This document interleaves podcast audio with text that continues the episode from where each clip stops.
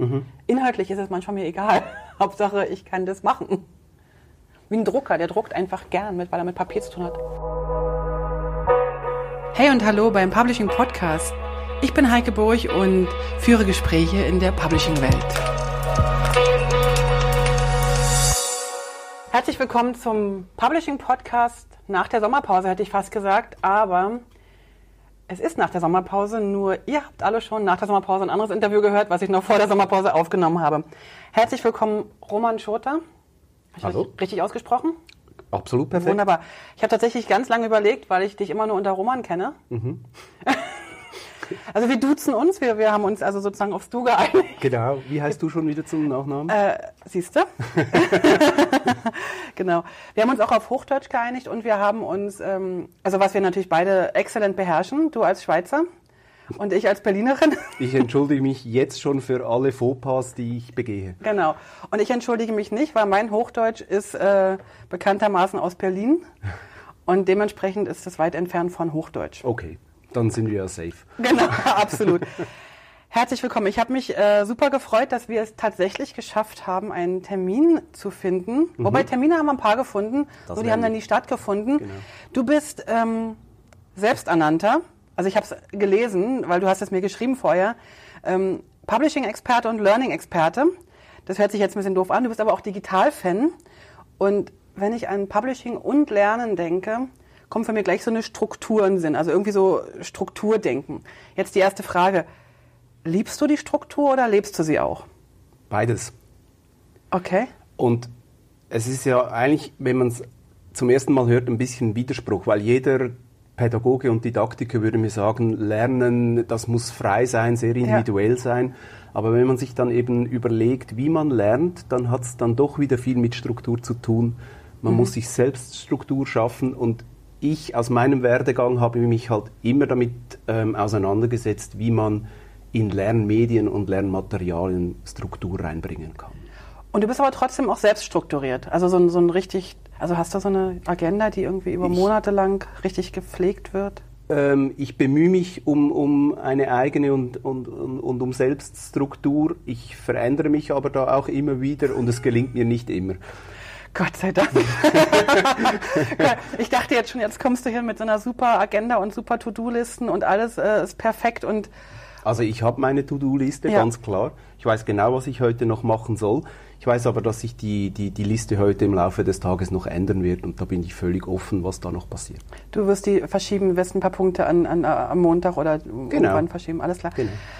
Gut, wunderbar. Dann wollen wir dich mal ganz kurz vorstellen. Das wollte ich jetzt erstmal wissen, wollte ich erstmal klären. Meine eigene Unsicherheit so ein bisschen. Wobei wir kennen uns ja schon, eigentlich kennen wir uns schon lange, aber eigentlich nicht richtig gut, finde ich.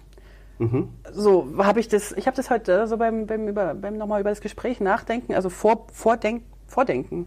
Ich habe das Gespräch vorgedacht, ne, das ist glaube ich falsch, äh, dass ich das so sage. ähm, habe ich so gedacht, eigentlich kennen wir uns schon echt eine Weile aber nicht so richtig, wo ich sage, doch, so könnte ich ihn beschreiben. Ja. Und deswegen bin ich ganz dankbar, dass du jetzt hier bist, dass wir uns mal so Dann richtig lernen wir kennen. uns heute jetzt, mal richtig jetzt, kennen. Jetzt lernst du mich auch mal richtig kennen. Also, pass auf, du hast ja dankenswerterweise mir ein paar Stichpunkte gegeben. Mhm. Und zwar ein paar Sachen, die ich auch gar nicht kannte von dir, Okay. was ja auch normal ist. äh, Ich kenne ja auch nicht alles. Ähm, du bist tatsächlich, ähm, hast ein Geografiestudium gemacht. Genau. Du bist ähm, ein richtiger Lehrer. Das ist jetzt mein erster, glaube ich, richtiger Lehrer im Interview, im Gespräch, im Podcast. Du bist ein richtiger Lehrer. Mittelschule hast du geschrieben. Was ist Mittelschule etwa klassenmäßig? Gymnasium. Ach, Gymnasium, okay. Ja, genau. Weil wir haben ja auch, ähm, wir haben ja auch äh, unsere internationale Hörerschaft aus Deutschland. Und ähm, ich weiß ja nicht, was Mittelschule ist, weil ich bin ja noch in einem Kulturkreis groß geworden in der DDR. Da gab es eine erste bis zehnte Klasse, das hieß einfach Schule. Okay. Da gab es nicht so Sachen wie Grundschule und Mittelschule und so. Also Gymnasiallehrer, okay. Und dann ähm, hast du alle möglichen Diplome gemacht, hast weiter, dich weitergebildet, hast aber auch gesagt, dass du ein Diplom abgeschlossen hast und danach die Diplomfeier noch mitgemacht hast und danach äh, eigentlich auch äh, das alles wieder vergessen hast. Ja, genau. Also es ist äh, wahrscheinlich nicht vergessen. Es ist ja irgendwo im, im Hirn noch abgespeichert und es kommt dann auch wieder hervor, wenn man es braucht. Aber ich habe ähm, tatsächlich, das, das war ein, ein EMBA, was ich gemacht habe, so ein, ein, ein Business-Ding und ich habe einfach gemerkt, äh, mich haben da gewisse Themen nicht so interessiert letztendlich. Ich habe da eher gelernt, was mich nicht interessiert, als das, was mich interessiert. Ist ja auch was ja auch gut ist. Genau, genau. Hilft ja auch. Also die Punkte würde ich ganz gern schnell äh, durchgehen, um ein Bild von dir zu machen, Ja, weil ich will eigentlich auf die Publishing und auf die Lernebene stoßen, weil die finde ich viel interessanter. Mein Herzensding. Ja, genau. klar. Du lebst nämlich tatsächlich in deiner Vita sozusagen, oder de, du lebst es, du lebst genau die beiden Themen die, Themen, die mich auch total interessieren. Einerseits eben das Publishing, Mhm. also das Publizieren, das Veröffentlichen, du hast vorhin schon Lernmittel gesagt, Genau. Lernmittel und Lehrmittel. Genau. Was ist da eigentlich der Unterschied zwischen Lern- und Lehrmittel?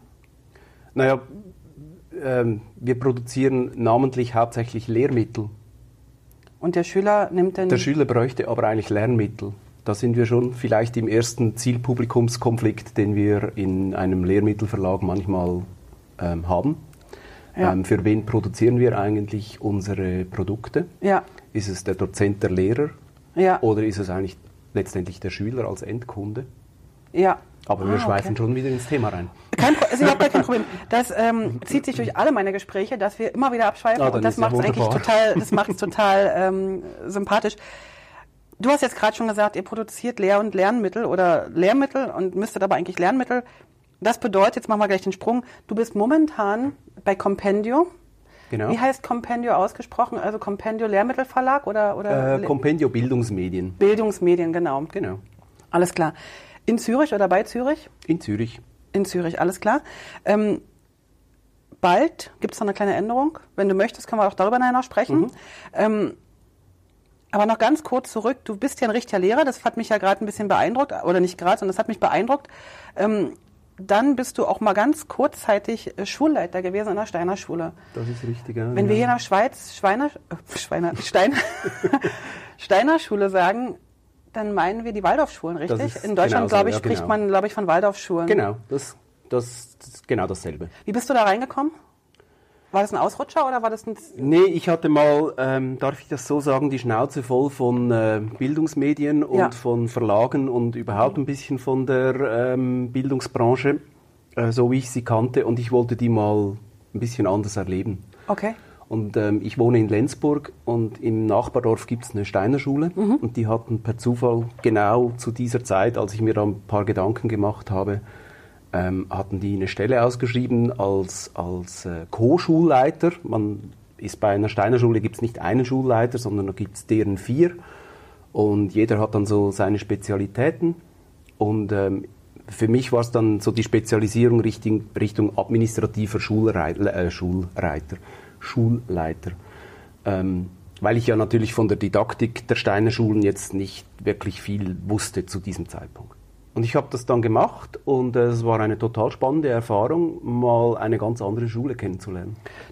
Wie ist es da? Du hast ja auch, glaube ich, berichtet oder mir gesagt vorher, ähm, wenn man den Spiri oder esoterischen Bereich so ein bisschen ausklammert, ist es ein gutes äh, Erleben dieser Schule. Kannst du da ganz kurz ähm, Ja, ich glaube, Darauf eingehen? ich glaube letztendlich ähm, ist die Steiner Schule mindestens hier in der Schweiz, wie ich sie jetzt kennengelernt habe, eine eine Primarschu äh, eine Privatschule, die natürlich extrem viel Wert darauf legt, auf die einzelnen Kinder, auf die einzelnen Jugendlichen einzugehen. Und, und das Motto ist ja äh, Herz und äh, Herz, Hand und Verstand. Jetzt weiß, bin ich nicht mehr ganz sattelfest, es ist schon ein Weilchen her. Ähm, und das wird natürlich unglaublich gelebt an der Schule. Und was mich sehr beeindruckt hat, ist halt dieser, dieser Community-Gedanke, den es in dieser Schule gibt. Die Eltern sind ja nicht nur eingeladen, sondern sie müssen ähm, sich an der Schule beteiligen. Da wird gekocht zusammen, da werden die, die, das Schulhaus wird zusammen ähm, im Schuss gehalten. Und ich, ich finde, da war ein, ein unglaublicher Drive drin, der, der hat mich wirklich beeindruckt. Ja, es gibt so ein bisschen diese esoterische äh, Ecke. Ähm, ich kann auch tatsächlich meinen Namen tanzen. Ähm, das habe ich dann irgendwie mal gelernt.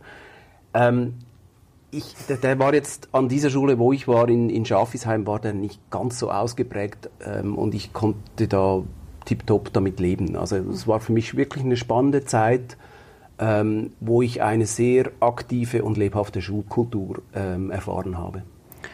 Das ist ja schon ein ziemlich altes Konzept, ne? Das äh, von Rudolf Steiner. Das ist Mhm. ja jetzt nicht irgendwie was Neues, was jetzt irgendwie gerade so die, die neue Kuh, die das Dorf getrieben wird, sondern das ist ja schon ein ziemlich altes Konzept.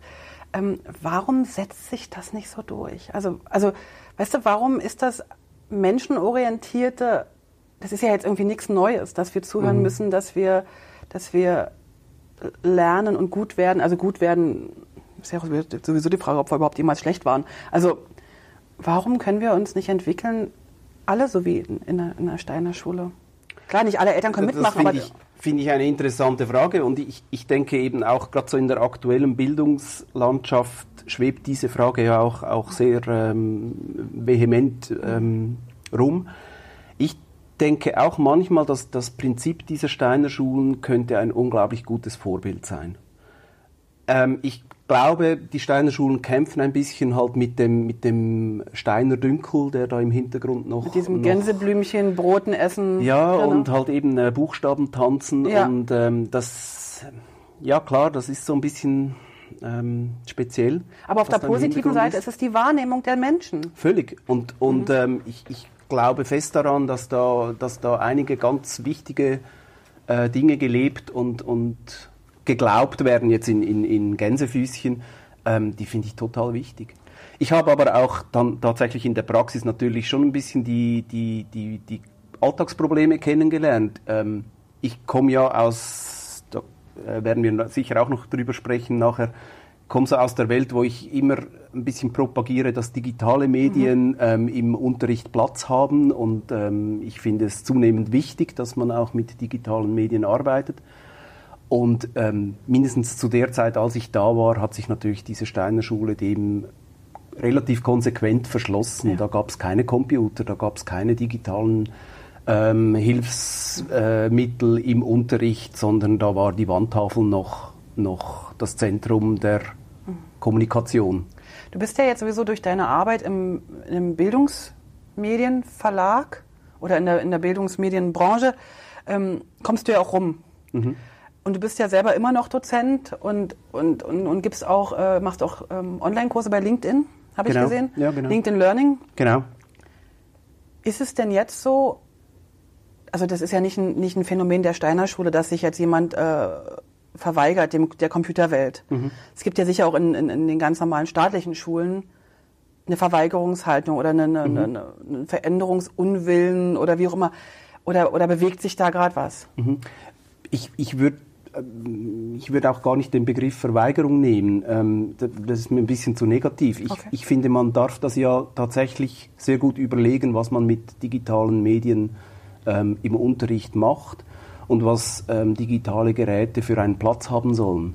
Ähm, Verweigerung ist es dann, wenn man sich gar nicht mit dieser Frage beschäftigt. Und da habe ich so ein bisschen den Eindruck, ähm, das löst sich langsam, da ist man entspannter ich bin schon lange mit diesem Thema unterwegs und vor 15 Jahren, da gab es Verweigerung, ganz klar. Mehr im Sinn von, ich habe Angst davor, ich will das nicht auch noch. Ich, ich bin überfordert mit dem, wenn das auch noch in meinen Unterricht rein muss.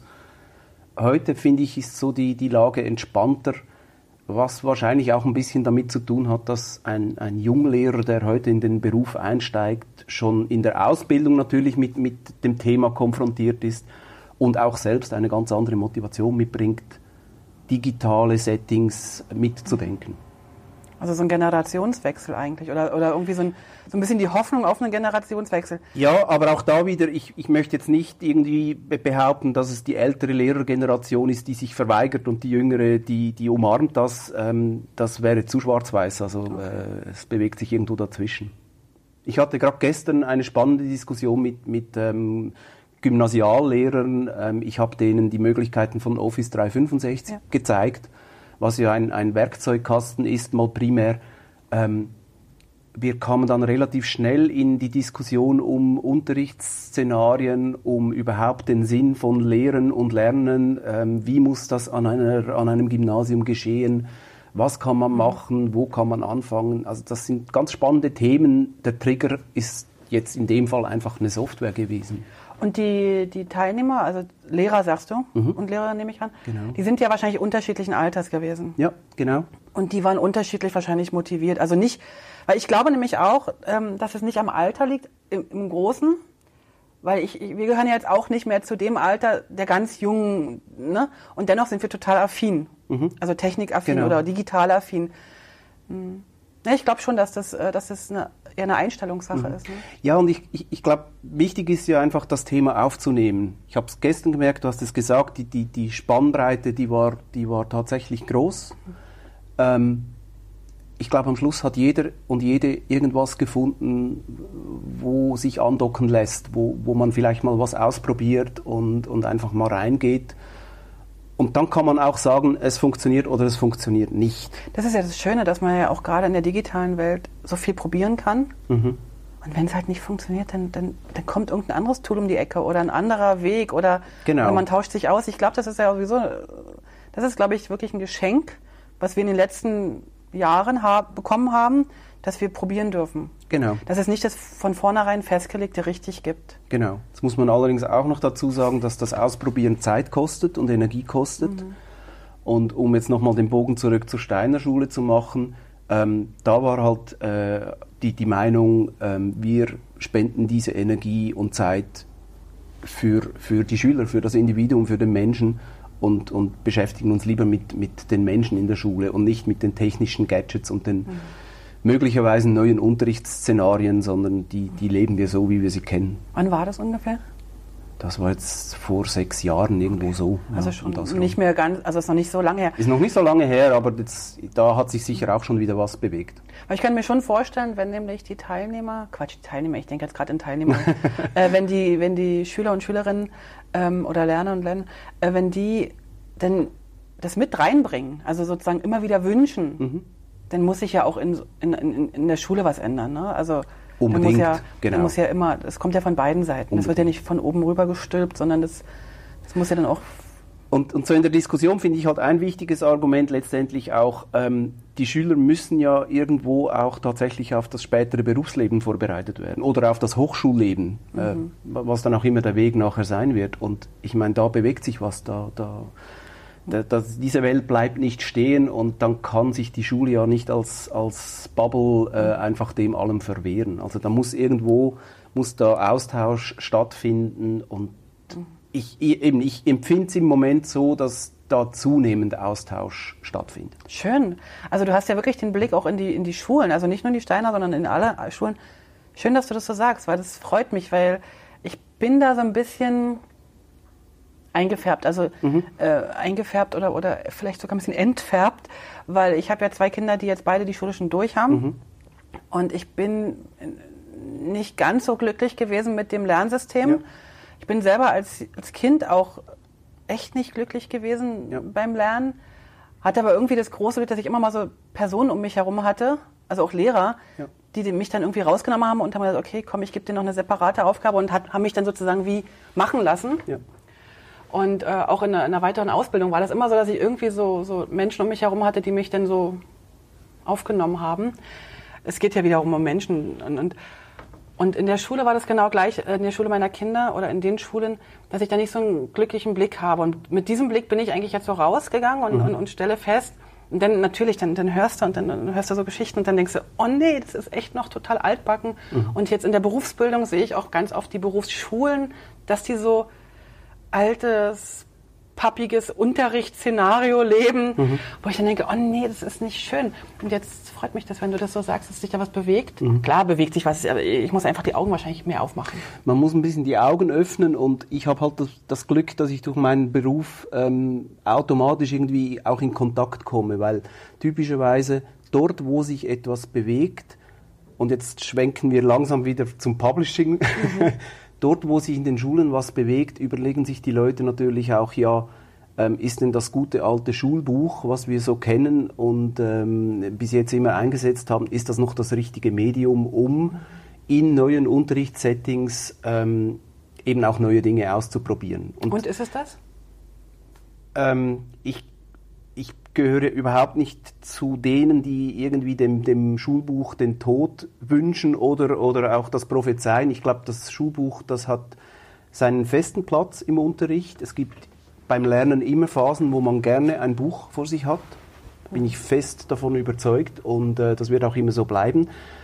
Ich glaube, es gibt aber viele Momente beim Lehren und Lernen, wo das Buch nicht das optimale Medium ist. Und diese Momente, die müssen wir im Moment, äh, diese Momente müssen wir im Moment eben suchen. Und, und ähm, das geht nur, wenn, wenn, wenn wir darüber reden, was da passiert. Jetzt seid ihr ja im, als Schulbuchverlag, oder Schulbuch hört sich so, so, so, so altbacken an, äh, Bildungsmedienverlag, ja eigentlich schon äh, jetzt vom Namen her der, der Büchermacher. Und jetzt sagst du, du willst andere Wege gehen. Also irgendwo mhm. musst du mir jetzt ein bisschen mehr auf, auf die Sprünge helfen. Mhm. Oder unseren Hörern. Ich, ich weiß natürlich schon, was ihr macht.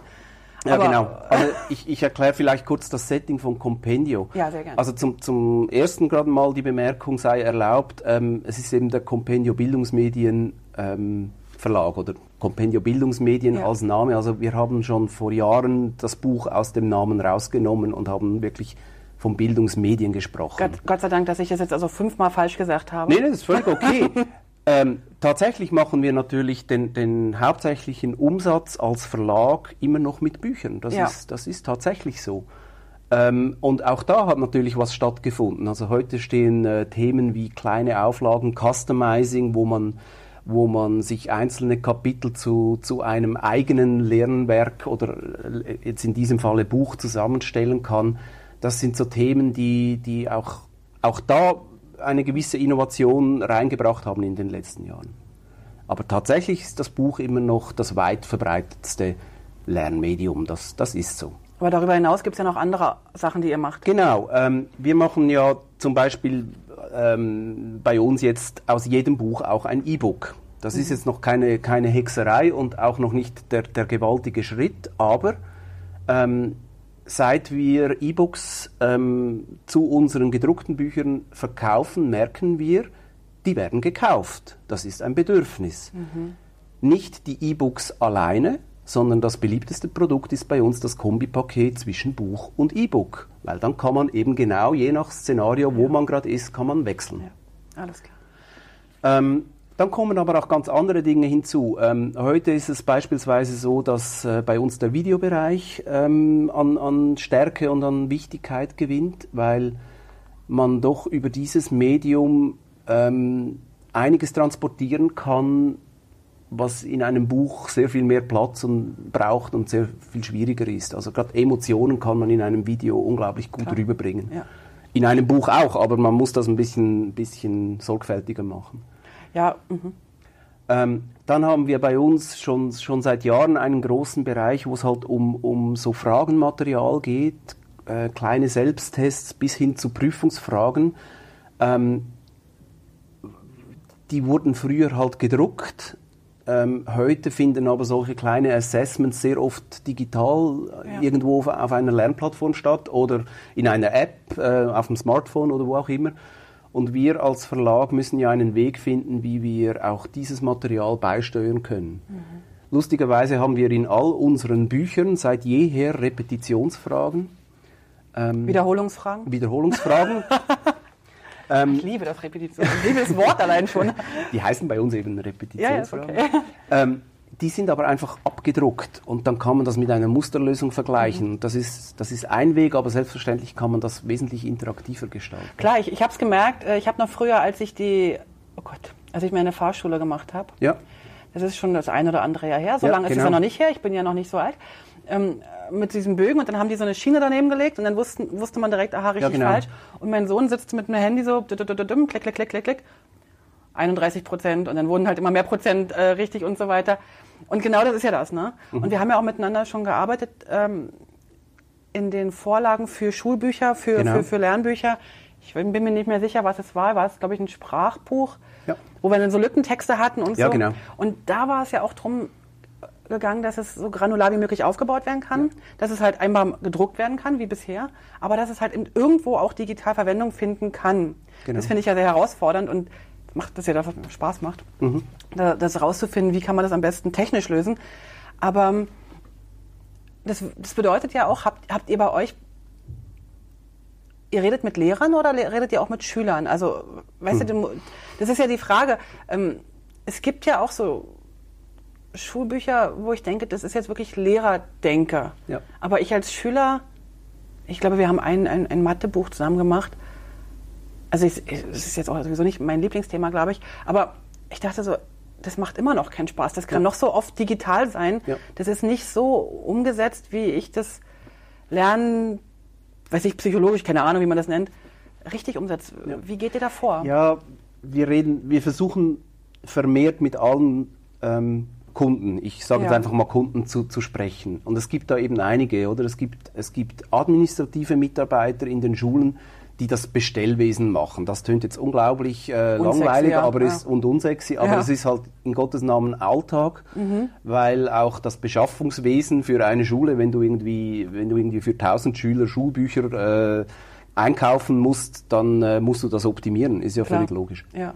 Ähm, und ein, ein Sachbearbeiter oder, oder jemand, der diese, diese Einkäufe macht, der denkt natürlich völlig anders als ein Dozent, mhm. der dann mit einem Schulbuch, ich bleibe jetzt einfach mal beim Buch, ich meine aber alle Medien, ähm, der dann mit diesen Medien arbeiten muss und daraus Unterricht machen muss und entwickeln muss. Und die Schüler wären dann nochmal eine andere Zielgruppe, weil die müssen ja damit tatsächlich lernen. Und Aber an die zu kommen ist ja, glaube ich, am schwersten. Das oder? ist richtig schwierig, weil, weil die, die, die kennen wir nicht so direkt. Wir haben primär mit den administrativen Mitarbeitern, vielleicht mit Dozenten zu tun mit den Schülern relativ wenig. Ähm, da hilft es ein bisschen, wenn man selbst eben auch noch ein bisschen als Lehrperson oder als Coach oder als Dozent unterwegs ist. Man bekommt Einblick. Und wir versuchen uns diese Kontakte zu verschaffen. Das ist aber auch was, was wir gelernt haben in den letzten Jahren.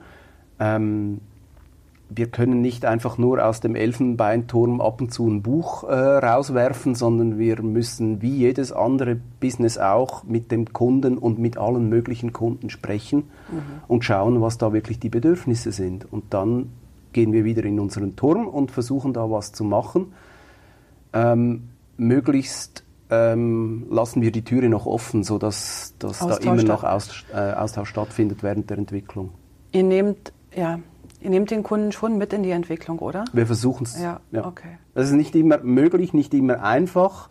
Mhm. Ähm, das ist ein Lernprozess, den wir als Verlag und als, als Unternehmen machen mussten und da stecken wir auch noch immer, äh, immer noch voll drin, denke ich. Das hört sich so ein bisschen an, als wenn ihr ja noch so richtig dran seid, so am Testen, aber ich habe euch jetzt schon wahrgenommen und ich bin ja viel in Verlagen, vielleicht ja. jetzt nicht ganz viel in Bildungsverlagen, aber ich bin schon ein paar unterwegs gewesen ihr seid, so wie ich das wahrnehme, schon ziemlich innovativ oder ziemlich äh, vorne dran und immer wieder neugierig und immer wieder noch Sachen am Austesten. Klar, ihr müsst euer Geld verdienen, ganz klar, aber, mhm. aber irgendwo steckt immer so, so, eine, so eine Prise, wir probieren mal noch wieder was aus drin. Das, das nehme ich zumindest so wahr. Wir versuchen es ja. Habt ihr da so eine Kultur? Habt ihr, also ich meine, ihr seid ja nicht, ihr seid ja jetzt irgendwie nicht äh, ein Riesenkonzern. Ihr habt, habt ihr da irgendwie wie, wie, wie, wie, wie kann haben, ich mir das vorstellen? Wie ist ich, euer Miteinander? Ich glaube, das ist bei uns eine sehr organische Sache. Wir haben ein paar Leute, die sind neugierig und die haben das halt so ein bisschen bei uns ins Unternehmen reingetragen. Und wir versuchen, ich zähle mich zu diesen neugierigen Menschen bei uns, wir versuchen halt die anderen mitzuziehen. Mhm. Wir versuchen das ein bisschen vorzuleben, wir versuchen das aufzuzeigen, wie man auch an die Dinge rangehen kann.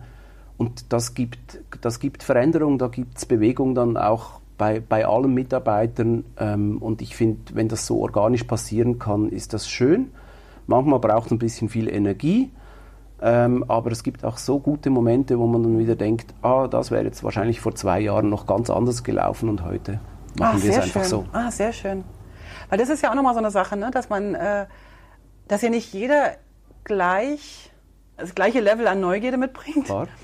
Und auch nicht jeder das gleiche Level an ich sag mal das jetzt negativ, Unsicherheitswillen. Also mhm. ne, so, so ein Stück weit probieren, neugierig mhm. sein und so, bringt ja auch gleichzeitig immer so ein bisschen so, so eine Unsicherheit mit. Was, was bringt Klar. mir das alles? Oder, oder lohnt sich der Weg?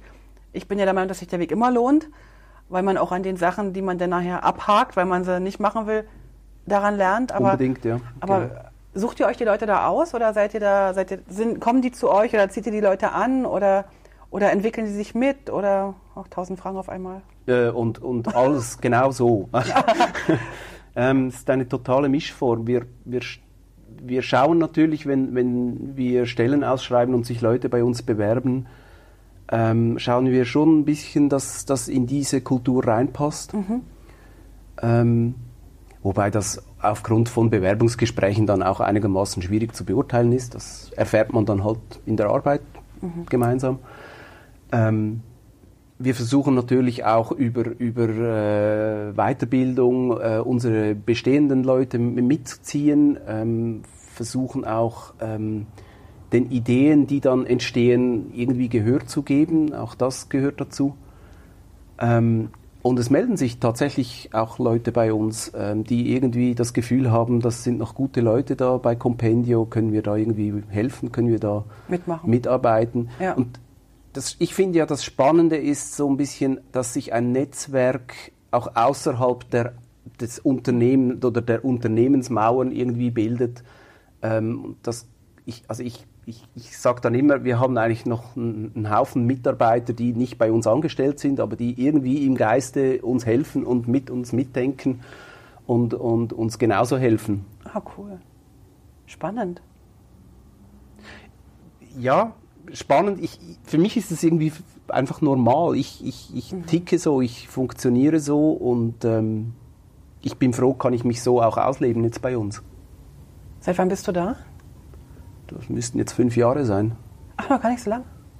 Also lange, für mich ist das noch nicht so lange. Also nö, von, nö, von der Wahrnehmung. Nö, äh, okay.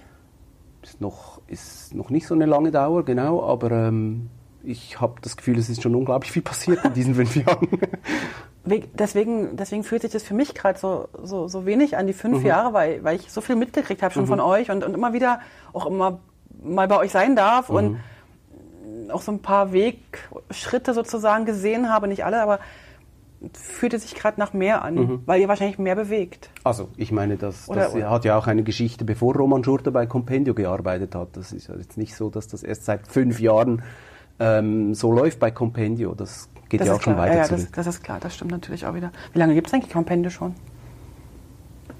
Ich kann es dir nicht sagen, ich weiß es nicht. Ich habe meine Hausaufgaben nicht gemacht. Ich merke es gerade, du bist überhaupt nicht vorbereitet. Ja. Also auf die Frage hättest du dich ja nur wirklich vorbereitet. Das äh, wird meine äh, oder wird unsere Marketingabteilung gar nicht gerne hören. Nee, überhaupt nicht. Wir könnten das jetzt aber googeln. Ich, ich bin ja, ich würde jetzt die Gegenfrage stellen, muss ich das wissen oder kann ich das nachschauen? sehr gut, sehr gut. Du, ähm, lass uns noch mal ganz kurz ähm, aufs Publishing zu sprechen kommen. Mhm. Ich würde total gern noch mit dir über das Lernen noch Ewigkeiten mhm. sprechen. Und ich weiß, dass es, äh, also dass meine Hörer oder unsere Hörer mittlerweile auch wissen, dass das mein eins meiner Lieblingsthemen ist. Mhm. Und ich weiß, dass wir das Lernen verbessern müssen oder wieder lernen müssen, wie man richtig lernt oder wie auch immer oder dieses komische verlernte Lernen einfach mal weglassen und, und, und, wieder auf uns selber hören. Darf ich noch Selbst, ganz kurz schnell ja, reingrätschen? Und das, wir waren vor ungefähr zehn Minuten, hast du mal erzählt, dass du selbst eine etwas schwierige Biografie hast, was, was mhm. Schule und Lernen mhm. angeht. Genau. Da wollte ich unbedingt noch sagen, ja. das haben wir, glaube ich, alle. Ah, okay. Weil zum Lernen gehört ja irgendwie auch, dass es Arbeit ist mhm. und dass es viele Phasen gibt, wo, wo, wo es nicht angenehm ist. Mhm. Und ich glaube, das verbindet man dann gerne, da, da braucht es ja dann auch Gründe und dann ist es schnell der Lehrer oder es ist die Schule oder es ist der Unterricht oder es ist das Lernmittel mhm. oder Lehrmittel. Ähm, und ich, ich glaube, das haben wir alle. Und ich glaube, das ist auch ein bisschen das Problem. In der Bildung kann jeder mitschwatzen, weil jeder hat eine Bildungsbiografie. Mit, ja, mit Höhepunkten und Tiefpunkten. Ja. Und oft bleiben die Tiefpunkte hängen, leider. Die merkt man sich mehr, ja. Die merkt man sich, an denen, an denen hat man zu arbeiten. Und ich glaube, das schwebt immer so ein bisschen wie ein Damoklesschwert über, über allen, allen ähm, Entwicklungen und über allen Sentiments, die man, mhm. die man, die man dem, der Bildung gegenüber hat. Man muss, glaube ich, da ein bisschen sachlicher rangehen und, und, und halt schauen, einfach wie funktioniert Bildung heute? Was haben wir für Chancen? Mhm. Wie können wir die nutzen? Was können wir machen? Spannend, dass du das sagst. Jetzt gehe ich auch nochmal drauf ein. Ich bin ja in der DDR groß geworden mhm. und ich habe ja tatsächlich äh, viel Probleme gehabt, speziell was den Geschichts- und den Sozialkunde, äh, nee, ja. Sozial hieß ja nicht Staatsbürgerkundeunterricht. Ja. Und ähm, wir waren daheim eine ziemlich offene Familie und ähm, was natürlich, wie man das, wenn man die Geschichte ein bisschen kennt, äh, nicht ganz so ideal war uns bei uns in der DDR und wir, also ich durfte halt nicht alle Fragen stellen im Unterricht, ja. die, äh, die ich, also ich habe sie dann doch gestellt mit, mit, mit Folgen. Ich habe dann zum Beispiel kein Abitur machen dürfen, ja. weil wir politisch nicht so korrekt waren, wie okay. man das gerne hätte. Heute würde ich sagen, sage ich auch, das ist jetzt nicht so dramatisch gewesen, dass ich nicht noch zwei oder drei Jahre mehr gemacht habe in dem mhm. System Das hat sich ja dann Gott sei Dank in, in meinen Augen alles geändert. Und ich habe tatsächlich dieses, diese Schulzeit, dieses Negative, diese negative Biografie immer mit der DDR verknüpft. Ja. Und dann war die fertig und dann habe ich gedacht, jetzt ist alles gut. Ja. Und dann kam die Erfahrung, die ich mit meinen Kindern gemacht habe und habe gedacht, ach guck, das hat ja nur zu einem Bruchteil mit der DDR zu tun gehabt. Ja. Der Rest ist ja Schulsystem. Ja. Und deswegen bin ich da wahrscheinlich so ein bisschen äh, eingefärbt. Ne? Aber tatsächlich ähm, war, war ich damals ähm, total irritiert, warum ich jetzt nicht hätte studieren dürfen. Ich durfte nicht studieren, das war Ja. ganz klar, weil das, das ging nicht. Äh, und das verstehst du natürlich als 14-, 15-Jährige nicht. klar. Es war für mich gar nicht äh, verständlich. Ich bin total dankbar, dass ich dann ein Handwerk lernen durfte. Also im Nachhinein, jetzt heute betrachtet, 20 Jahre oder hm, ein paar Jahre, ja noch mehr, dass ich ein Handwerk lernen durfte, was, was für mich Gold wert war. Mal so Sachen durchzuziehen, Mhm. Ja, genau. anzufangen, mit den Händen was erschaffen. Also richtig, ich habe Schneiderin gelernt. Da habe ich wirklich ganz viele Sachen gelernt, Genauigkeit, äh, ne, so am, am Stück dranbleiben, also Konzentration und so. Da bin ich heute mega dankbar. Stell Ja, dir genau. vor, ich hätte irgendwas Tolles studiert, ich hätte gar nicht gewusst, was. Aber gut. Das ist- Lernen geht weit über die Schule raus. oder? Absolut, das genau. Ist, das ist unbedingt so. Und ich, also ich bin ja, es ist nicht alles eitel Sonnenschein, verstehe mich Mhm. nicht falsch. Ich, ich, äh, es gibt ganz sicher Dinge, die sind nicht gut gelaufen. Mhm. Ich glaube, wir sollten uns einfach nicht allzu sehr an denen aufhalten, sondern halt versuchen, die Zukunft besser zu gestalten. Da wird ja momentan viel gemacht. Also Da das merke gemacht, ich. ja. Also wenn man so die, die den Leuten folgt, die da auch richtig äh, Gas geben, also folgt im, im Sinne von jetzt sagen wir mal auf den entsprechenden Kanälen, ähm, da wird ja viel gemacht, wird zwar viel auch gesprochen drüber, Ja. aber ich glaube oder ich hoffe, dass auch schon viel umgesetzt wird oder Ich probiert bin, wird. Ich bin überzeugt, dass wir da im Moment ziemlich durchstarten können, ja. Sehr cool. Jetzt nochmal zum Publishing. Mhm. Ähm, weiß ich gar nicht so richtig, wie ich die Kurve kriegen soll, so richtig. Äh, Gehen wir um die Ecke. Gehen wir um die Ecke, genau. Ist, ist Publishing für dich eigentlich nur das, das Nötige, um, das, um, um, um die Medien rauszubringen? Oder hat es noch eine andere Liebe in dir zum Publishing? Weißt du, also bis jetzt, äh, du kommst aus dem, aus dem, aus dem Lehrer- oder aus dem Lernen-Umfeld und du brauchst halt einfach Lehrmittel, so in irgendeiner Art und Weise. Oder hat Publishing für dich noch, noch mehr? Also, so, weißt du, ich, ich liebe das ja einfach, weil ich es liebe. Also, inhaltlich ist es manchmal mir egal. Hauptsache, ich kann das machen. Wie ein Drucker, der druckt einfach gern mit, weil er mit Papier zu tun hat. Ich muss, wenn ich ganz offen und ehrlich bin, sagen, dass es für mich Mittel zum Zweck ist. Ja, dann ist das Gespräch an der Stelle. Danke, es war Genau. schön. Lass uns auch noch über deine Reise sprechen. genau so.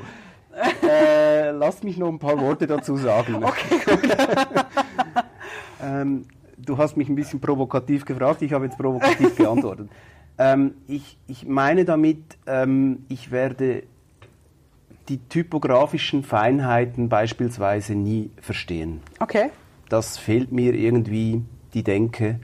Ah, Okay. ähm, mich allzu lange bei der Schriftwahl äh, aufzuhalten und mir zu überlegen, ähm, wie eine Seite Schrift gestaltet werden soll.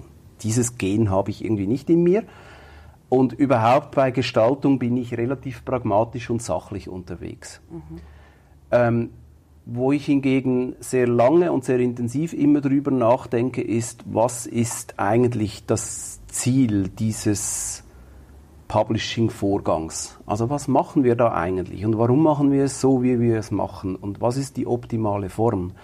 Und das ist ja ein wesentlicher Teil des Publishings, ähm, wo ich dann wieder voll ähm, mit, mit Herz auch mitdiskutieren kann. Alles klar.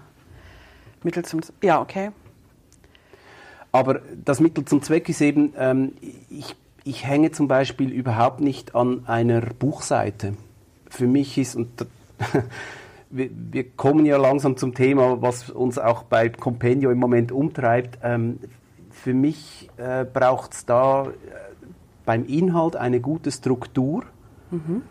Die muss man gut anschauen, die muss gut gewählt sein und wie das dann ganz genau noch publiziert wird, ob das dann irgendwie in einen Druckprozess geht ob, oder ob daraus eine Webseite entsteht oder ob dieser Inhalt einfach in eine App fließt, wo ich überhaupt nichts mehr gestalte, sondern die App gestaltet die Oberfläche. Aber irgendjemand gestaltet die App dann natürlich. Natürlich, Ja, klar. ja. Ähm, ähm, da bin ich dann relativ pragmatisch. Okay. Es muss aber nützlich sein, was da am Schluss rauskommt. Vom Inhalt her und auch von der Form, selbstverständlich. Gut, und dann braucht es natürlich dennoch Leute bei euch im Verlag, die alle Bereiche abdecken, ne? Also den Gestalter genauso wie, den, wie das Korrektorat. Und also da gibt es ja dann wie in, wie in, jedem Publishing-Betrieb eigentlich. Eigentlich ist es ein Publishing-Betrieb. Natürlich, oder? klar. Mit allen, allen Berufen und allen Rollen und allen äh, Kompetenzen, die es da braucht. Und ich dachte, ich könnte mit dir jetzt so wunderschön über Gestaltung sprechen, weil du hast. Versuch's mal mir gesagt, dass du aus der emotional, wie hast du das, du hast das so wunderschön äh, beschrieben, aus der, aus der Doppelseiten-Layout-Emotionalitäten-Zeit kommst. ich glaube, ich habe es jetzt falsch ausgedrückt. Ähm, du kommst aus einer Zeit, wo man noch emotional eine Doppelseite diskutiert hat ja. im Layout und jetzt wird sozusagen per Knopfdruck ähm, befüllt. Also auch das ist noch nicht, äh, wir sind da noch nicht. Wir wünschen uns das immer, dass wir per Knopfdruck befüllen. Und ich arbeite auch ganz stark daran, dass ich euch da helfen kann. Aber so richtig per Knopfdruck ähm, ohne Nacharbeit geht natürlich nicht. Mhm. Aber das finde ich für mich auch okay, wenn es dann noch einen Feinsatz gibt, der dann irgendwie 10 Prozent der Arbeitszeit. Ich also denke auch, wenn wir, wenn wir einen Teil schon automatisiert ja. hinkriegen, dann haben wir schon viel ja. geschafft. Ja. Ähm, dieses, dieses, äh, dieser Begriff, das emotionale Layout oder das emotionale Doppelseiten-Layout, das stammt von meinem Kollegen Andreas Zapfel. Ah, ähm, okay. ähm, der, hat, der hat den Begriff geprägt und ich finde den gut weil tatsächlich beim Gestalten von Schulbüchern, und ich ja. sage explizit Büchern, da muss die Doppelseite didaktisch Sinn ergeben. Ja. Und da fließt unglaublich viel Energie rein, eine Doppelseite so zu gestalten, dass sie Freude auslöst, dass sie spielerisch daherkommt, dass sie das Lernen ein bisschen versteckt ähm, dass da Emotion transportiert wird und dann ist schnell jede Doppelseite ein Kunstwerk. Und das ist gut und das ist schön. Ich, ich bin aber eben nicht so der Mensch, der in diesem Konzept denkt. Ja. Ich finde, man muss einen guten Inhalt bereitlegen, der all diese Funktionen schon, schon mit sich mhm. bringt. Und dann muss das klar in, ein, in, ein, in eine Gestaltung, in ein Design rein. Mhm ähm, da bin ich dann aber eben relativ medienneutral und ob das eine gedruckte Doppelseite oder eine Webseite ist, da, wenn der Inhalt stimmt, dann kannst du beides draus machen. Dann habe ich das ganz falsch verstanden, finde aber die Erklärung richtig gut jetzt gerade. Ich hatte mich eher so über, ich hatte, weil ich halt nicht aus der Lehrmittelwelt äh, mhm. komme, ich hatte mich eher daran erinnert, dass ich schon mit Grafikern lange diskutiert habe, dass die Seite genau so sein soll ja. und am besten auch genau so im Web aussehen soll. Ja. Und dann gab es halt hochemotionale Diskussionen, ja. dass das natürlich nicht so geht. Ne? Also das Wort responsive war, glaube ich, der Tod für viele Designer, die in Photoshop angefangen haben, die Webseiten zu designen. Ja, genau. Und das ist auch gut so. Ja, genau. Also nicht der Tod für die Designer, sondern der Tod für die Denkweise. äh, nicht falsch verstehen, nicht, dass ich jetzt irgendwelchen Designern den Tod wünsche. Nee, das, das will ich auf keinen Fall. wow. Nee, Aber das ist echt eine Herausforderung. Das ist eine totale Herausforderung, vor allem bei, eben bei, bei Lernmedien. Oder? Bei, ja. bei Belletristiktexten, da hast du viel weniger Elemente. Ähm, und auch da staune ich dann, wie viel ähm, Hirnschmalz mhm. in, in die Typografie reinfließt. Das finde ich beeindruckend. Wie gesagt, nicht mein Gen. Mhm. Ähm, aber im, bei, bei Lehrmitteln, bei Lernmedien, ähm, da ist natürlich immer diese Didaktik drin und es ist tatsächlich immer so, ähm, eine, eine, es ist tatsächlich eine komplexe Sache, einen Inhalt so darzureichen, dass man damit lernen kann. Mhm. Sagen wir es mal ganz allgemein. Das Problem ist ja einfach, dass wir, dass wir in verschiedenen Kanälen denken müssen. Es geht ja gar nicht anders. Gelernt wird nicht nur mit Büchern, gelernt wird am Bildschirm.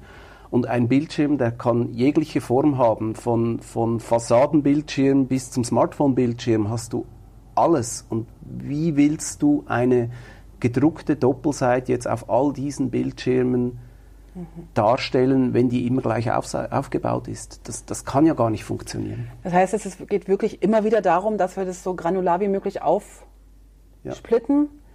und auf dem Smartphone halt Aufgabe für Aufgabe durchklicken und auf einem äh, auf einem, auf einem großen Screen mehrere Aufgaben anzeigen ja. können und im gedruckten vielleicht, was weiß ich, genau. eine Seite Aufgaben, eine Seite Inhaltsvermittlung, was auch immer, keine Ahnung. Und die Navigation in einem Buch ist eine völlig andere, als wenn ich mich in einer Quizlet-App äh, mhm. befinde, wo ich einfach Frage für Frage durch, durchwische und mhm. beantworte und immer nur in dieser einen Frage bin. Und wenn ich die erledigt habe, gehe ich zur nächsten.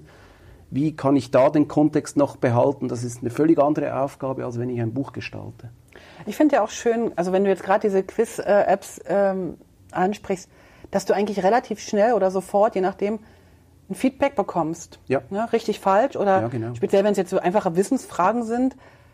Weil wenn ich fünf Fragen oder zehn Fragen auf einem, auf einem Bogen erst ausgefüllt habe, muss ich mich fünf, äh, muss ich mich nachher nochmal in alle Fragen nochmal reindenken. Genau. Hm. Wow, Wahnsinn, da habt ihr aber echt euch was vorgenommen. Also ihr meine ich jetzt, ihr die Branche.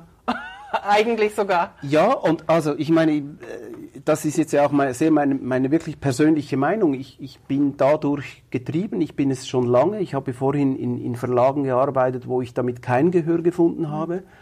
Bei Compendio tickt man ein bisschen so, weil bei Compendio ist schon seit jeher der, der Lerninhalt sehr strukturiert, auch sehr konsistent aufgebaut, jetzt von, vom, mhm. vom, schon nur einfach der Inhalt das äußert sich dann auch in sehr konsistenten Layouts, die ziemlich pragmatisch sind. Manchmal auch ein bisschen langweilig Manchmal aussehen. auch ein bisschen langweilig, ja genau.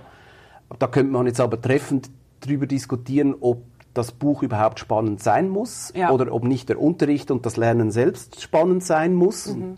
Ah, eben, da kommt man schnell in Diskussionen rein. Ja. Und da gibt es verschiedene Meinungen dazu. Ich habe jetzt einfach meine persönliche und ge geäußert und das ist mein Antrieb, so bin ich halt unterwegs. Wenn ihr, wenn ihr jetzt ein neues Projekt startet oder neues, was weiß ich, einen neuen Kunden oder ein neuen, neues Lehrmittel startet oder so, da gibt es ja so ein, ich weiß nicht, ob es dir so auch geht, mir geht es ja immer so, es gibt so ein, so ein, so ein Startkribbeln. Mhm. Geht es dir genauso? Hast du da auch so eine, so eine, Art super Neugier, wo du sagst, mal sehen, was jetzt kommt? Unbedingt, ja. Ah, okay. Also, oder sagen wir es noch anders, mir sind diese Projekte und diese Aufträge eben die liebsten, wo sich ja. dieses Gefühl am Anfang einstellt. Ja wenn ich in ein Projekt gehe und ich weiß schon ganz genau, was dann passieren wird, weil wir es schon zum 50. Mal machen, finde ich dann nicht mehr so spannend. Aber. Ja, ja, klar. Wie gesagt, meine Branche ist im Moment eigentlich so spannend, dass sich dieses Kribbeln fast immer einstellt. Du bist ja auch Autor beim Publishing Blog. Ja. Wie bist du dazu eigentlich gekommen?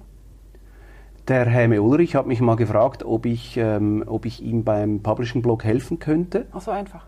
Weil er hat das ja so ein bisschen alleine gestartet mhm. und das ist ja in, doch ein ziemliches Ding geworden. Ja. Und ähm, es hat so das, das, es gibt so das einfache Prinzip, zusammen ist es einfacher als alleine und das war dann so der Auslöser, warum ich da eingestiegen bin. Ähm, ich, ich habe vorher auch schon gerne für mich gebloggt und habe gefunden, das, ist eine, das passt wunderbar zusammen, zusammen, weil ich mich auch mit Häme natürlich sehr, sehr gut ähm, verstehe mhm. und wir sehr ähnlich denken. Und ähm, das war, glaube ich, vor zwei Jahren. Und jetzt betreiben wir den zusammen und mhm. das ist ja so ein, ein Mehrautoren-Blog. Äh, da kann im Prinzip kann da jeder mitschreiben, wenn er was zu sagen hat und will. Mhm. Du bist ja auch eingeladen und schreibst genau. auch ab und zu. Ähm, und das finde ich auch so ein wunderbares Projekt. Ähm, als ich eingestiegen bin, ich wusste nicht, was mich da genau erwartet und was da kommt. Das hätte in die Hosen gehen können und hat sich aber wunderbar entwickelt. Und ich bin recht stolz auf dieses Baby. Und ich glaube, Hemme ist es umso mehr, weil, weil es ist ja wirklich sein Baby schlussendlich. Genau. Weißt du, wie viel, wie viel Leser das im Blog hat? Oder wie kann, kann man das? Also es gibt ja Zahlen, glaube ich. Es gibt Zahlen und du merkst jetzt schon zum zweiten Mal, dass, dass so Zahlen und Marketing nicht so mein mhm. Ding ist. Ähm, der, der, geneigte Hörer merkt das natürlich jetzt auch. ich meine, wir hätten um die 30.000 ja. ziemlich regelmäßigen Leser. Okay. Da habt ihr ja auch so einen Automatismus drin. Ne? Immer wenn jetzt ein Beitrag kommt, dann... Ähm, ja, dann wird das durch alle Kanäle geschleift. So hast du das jetzt ausgedrückt. Besser hätte ich es nicht sagen können. Besser hätte ich es nicht sagen können. Aber die Beiträge werden mittlerweile schon von anderen Plattformen geteilt, richtig? Die werden, ja genau, wir bekommen tatsächlich Anfragen zu einzelnen Artikeln, ob, ob man die nochmal irgendwo in einem anderen Kanal bringen könnte. Wow. Und das finde ich ja so das Wunderbare, oder? Man, man blockt mal was, ähm, lustigerweise sind oft die, die schnell dahingeworfenen Beiträge die, die mehr Echo auslösen als die, die man sich wochenlang aus den Fingern gesogen hat. Und dann kommt auch durch das Teilen in den sozialen Kanälen etc. kommen dann die Reaktionen und es entstehen Diskussionen. Auf LinkedIn gibt es dann ganze Dialoge, die da stattfinden. Ähm, plötzlich meldet sich irgendwie eine Fachzeitschrift, ob sie einen Artikel übernehmen könnten. Das finde ich ja, das, das finde ich so wunderbar an, an, diesem Medium. Und das ist eben wieder dasselbe. Ähm, mit dem, mit dem Elfenbeinturm, das, man muss die Türen aufmachen und dann kommen auch plötzlich wieder neue Gelegenheiten mhm. und, und es kommen Feedbacks rein. Es entstehen Diskussionen, mhm. es kommt auch Kritik, was auch sehr gut ist, weil sonst äh, kannst du dich ja selbst nicht entwickeln. Ja. Ähm, ich genieße das richtig. Wie viel Zeit investierst du da für den Blog?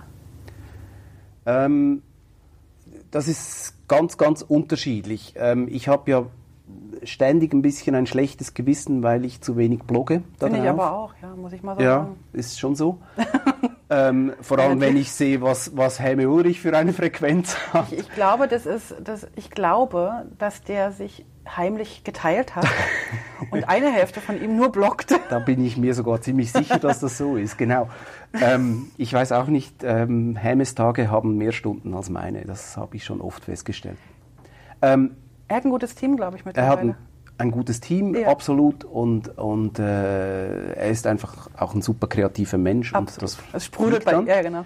Und ich merke schon, wenn ich dann, wenn ich dann in meinem normalen Business-Alltag sehr gefordert bin, dann, dann ist so dieses Bloggen, Bloggen-Hobby, das, das geht dann ein bisschen unter. Mhm. Jetzt muss man aber auch sagen, dass es im Hintergrund ja auch immer ein bisschen was zu tun gibt bei diesem Blog. Und ähm, wir sind da in Slack immer sehr mhm. sehr gut äh, dran, da auch zu optimieren. Und das ist dann vielleicht etwas, was, was ich viel Zeit drin äh, investiert habe, was dann aber nicht so sichtbar wird.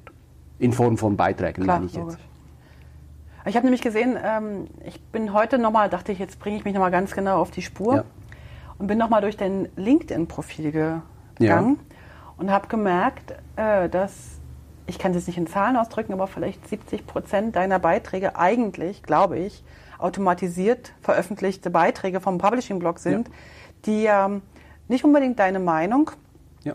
äh, ausdrücken müssen, sondern eher nur, der Publishing-Blog hat neu geteilt. Da gibt es einen Automatismus, genau. den kann man einstellen und dann, dann wird immer, wenn was im Publishing-Blog kommt, äh, direkt über dein genau. LinkedIn-Profil äh, gepostet. Ähm, interessanterweise fand ich die Sachen am besten, die du vorher kommentiert hast. Ja. Also wo du selbst noch vorneweg wie deine Meinung dazu schreibst. Ja, klar. Auch wenn du andere Beiträge. Äh, klar. Also, da, aber das macht ja jetzt gerade LinkedIn als Plattform aus, diese, ja. diese, diese, schon die persönlichen Meinungen, die da dann noch mhm. reinkommen, die sich oft eben auch in den Diskussionsthreads mhm. ähm, dann drin finden äh, wo man ja auch seine Spuren hinterlässt. Und das finde ich, find ich, spannend bei LinkedIn, oder dieser Austausch. Ich habe auch das Gefühl, dass das bei LinkedIn in einer anderen Qualität stattfindet. Mhm. Also jetzt waren wir mal beim Facebook oder so. Ich glaube, das ist ja die einzelnen, sind die ein. Na gut, beim, beim Twitter könnte man noch. Ja. Twitter ist leider überhaupt nicht meins. Geht mir äh, genau gleich. Deswegen ich glaube, das ist gut, aber ich weiß es eigentlich nicht so genau. Ja, ich glaube, man muss auch nicht in allen Kanälen ja. rumtanzen. Das ja. geht. Da kann, vielleicht fokussiert man sich ja besser. Und für mhm. mich ist tatsächlich im Moment LinkedIn das, das Biotop, in dem ich mich am, am liebsten aufhalte. Und wo auch vielleicht Menschen sind, die sich auch gerade aufhalten, die in deinen in, dein, in, in, deinem Interessengebiet liegen vielleicht. Ja, mit einer gewissen Gefahr, dass sich da eine, auch wieder eine Bubble bildet. Ähm, ja, das ist manchmal. Und, und äh, manchmal frage ich mich ein bisschen, ob ob äh, es noch eine andere Welt gibt als die, die ich so in LinkedIn immer, immer erlebe. Ich nehme da extrem gerne, ich, ich nehme da viel draus und ich nehme da auch gerne teil. Aber ich habe mir schon überlegt, ein zweites LinkedIn-Profil anzulegen, wo ich ganz andere Dinge poste und ganz andere Skills angebe und ganz anders damit, äh, quasi mit einer anderen Persona auftrete. Welche Sachen würdest du denn da nehmen? Also ich weiß es nicht, ich bin noch nicht ganz so weit äh, in, in, in, so, mein, so. in, meinem Plan, aber es war mal eine Idee, ähm, um ein bisschen zu schauen, ob sich dann eine ganz andere Bubble ähm, entwickelt. Ah, spannend.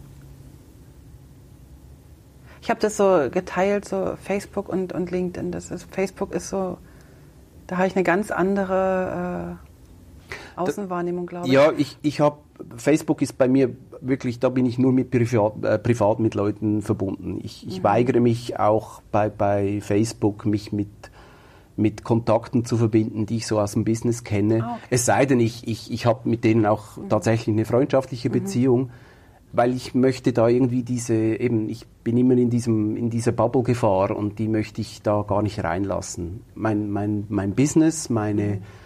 Meine Ideen zu Publishing, meine Ideen zu, zu Lernthemen, Bildung, das ist bei mir auf LinkedIn.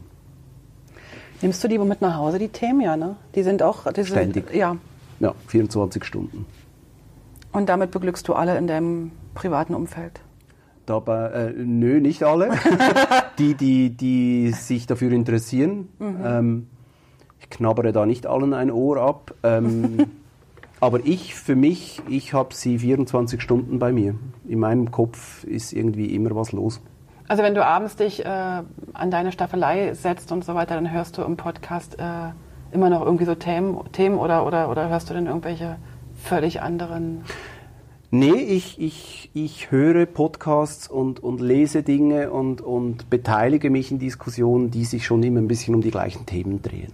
Das ist meine Leidenschaft. Ich habe keine andere. Das stimmt überhaupt nicht, aber ich, ich beschäftige mich gern mit diesen, mit diesen Themen. Hast du, also wann hast du das gemerkt, dass das, das Lernen, Lehren, Wissensvermittlung, Neugier Du hast ja gesagt, Publishing ist ja nur der Weg dahin. Mhm. Äh, spürt man das? Also, weißt du, nee, wie, war, wie war die Anfangsfrage? Wann hast du das gemerkt? Oder, weißt du, so, meine, ganz ehrlich, du hast jetzt Geografie studiert. Ja. Wahrscheinlich, weil du nichts anderes wusstest oder weil es irgendwie dein Lieblingsfach war im Unterricht oder der Lehrer den toll, den toll fand. Oder Genauso. So, so eben. So, und danach, äh, was mache ich jetzt mit Geografie? Mhm. Ähm, wahrscheinlich, ja, da wäre ich halt Geolehrer so. Was weiß ich, so war jetzt, ist jetzt meine Interpretation, das muss nicht richtig sein. Aber es ist genauso. Okay. Super. Genau. Ja, schön, dann, dass ich mir die Fragen selbst beantworte. Lieber Podcast-Hörer, ab sofort beantworte ich alle Fragen. Aber wen soll ich das nächste Mal beantworten? Mehr, du musst gar nicht mehr die Leute einladen. Genau, super. Also.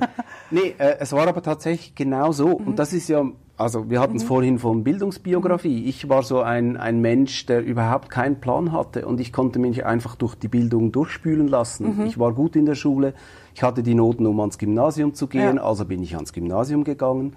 Da war Geografie tatsächlich mein Lieblingsfach, also habe ich das nachher studiert. Mhm. Dann habe ich mir überlegt, meine Güte, was machst du mit Geografie? Ich, hab, ich wusste es nicht, also wurde ich Geografielehrer. Und dann ist es passiert, dann habe ich in der Zeitung ein, ein Inserat gelesen von einem Lehrmittelverlag. Ah, okay. Die haben Leute gesucht und in dem Moment habe ich mir gesagt, Lehrer kannst du auch in 20 Jahren noch sein, aber die Chance, in einem Lehrmittelverlag mitzuarbeiten und, und quasi im Backoffice Lernmedien und Lehrmittel zu entwickeln, das finde ich spannend. Und da hat es wohl zum ersten Mal Klick gemacht. Da wusste ich aber noch nicht, dass dann Publishing irgendwann tatsächlich auch meine Leidenschaft wird, weil da war ja primär mal ein Redaktionsjob zu erledigen.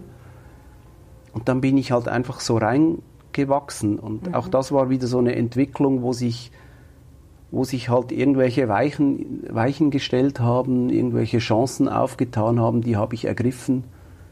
Und dann bin ich da gelandet, wo ich heute bin. Ich könnte dir kein Ereignis oder einen Zeitpunkt nennen, wo es irgendwie mhm. äh, ganz speziell Klick gemacht hat. Es ist doch, also es ist doch wirklich zum Mäusemelken. Seit weiß ich wie viele Folgen versuche ich den, den Leute, die Leute zu fragen und weißt du, ich, ich, ich denke mir, wenn jetzt ein junger Mensch zuhört, mhm. wie kann ich jetzt sozusagen meine, mein, mein, mein, meine Zukunft planen und so weiter und so fort. Und keiner von euch bis jetzt, von allen Interviewten, hat mir irgendwann gesagt, ich wusste das ja. bei der Berufsberatung, was weiß ich, da gibt es ja dann irgendwann, wenn man Fritzen ist oder so, eine Berufsberatung, und dann mache ich das. Ja. Keiner von euch. Ja. Und alle sind irgendwie mit, mit dem, was sie machen, total zufrieden, weil sonst ja. wären sie jetzt nicht in dem Interview, glaube ich, in dem Gespräch, ja. weil sonst ja, so, so, so einen total unglücklichen habe ich bis jetzt noch nicht getroffen ja. in meinem Umfeld. Das sind alles Leute, die halt tatsächlich immer noch Feuer Voll. Zum, zum Thema haben. Ja, also weißt du, das Aber ist, ist das nicht ist das nicht eigentlich das Normale, dass, ähm, dass sich einfach der Weg irgendwie auch ergibt, dass man den, mhm. den nicht so arg suchen muss, sondern irgendwie, wie beim Tetris, die Klötzchen kommen und Manchmal steht eines quer, aber irgendwie am Schluss bringt man es passend zusammen. Es ist ein bisschen Arbeit auch, Ja, ja. weil die fallen nicht einfach so geordnet runter, aber letztendlich ist das Bild stimmig und man hat Freude an dem, was man macht. Und ich hoffe, dass das die Normalität ist heutzutage. Ja, okay. Das ist ein schönes Bild mit dem Tetris. Das gefällt mir, weil ich auch ein totaler Tetris-Fan bin. äh, das gefällt mir jetzt gut, dass die, dass auch die Möglichkeiten, aber auch so ein bisschen die Stolpersteine, ne, so, so runter. Manchmal kommt ja auch ein falscher Stein. Zur- Manchmal kommt ein falscher Also es Stein kommt eigentlich der richtige Stein nur zur falschen Zeit oder, oder der kommt zu schnell oder so. Aber ich finde das Bild jetzt gerade auch noch schön. Ich habe es gerade entwickelt. Ich finde es aber schön. auch noch schön, weil man kann da ja sehr aktiv eingreifen. Ja, Oder? Also man steuert das. man kann manchmal auch sogar auf Pause drücken. Das, Das geht im richtigen man- Leben das ist manchmal ein nicht so super Bild, ja. da könnte ich doch mal wieder einen, einen Blogpost auf dem Publishing-Blog Mach machen. das mal, mach das mal. Oh, ich liebe Die Tetris. Tetris-Metapher, da könnte ich sogar ein Buch schreiben. Und dann als Coach um die Welt ziehen und die Tetris-Metapher in vollen Sälen an Keynotes das predigen. Ist toll. Das ist eine tolle Idee. Nee, das will ich nicht. Und dann könntet ihr auch äh, Tetris-Steine tanzen.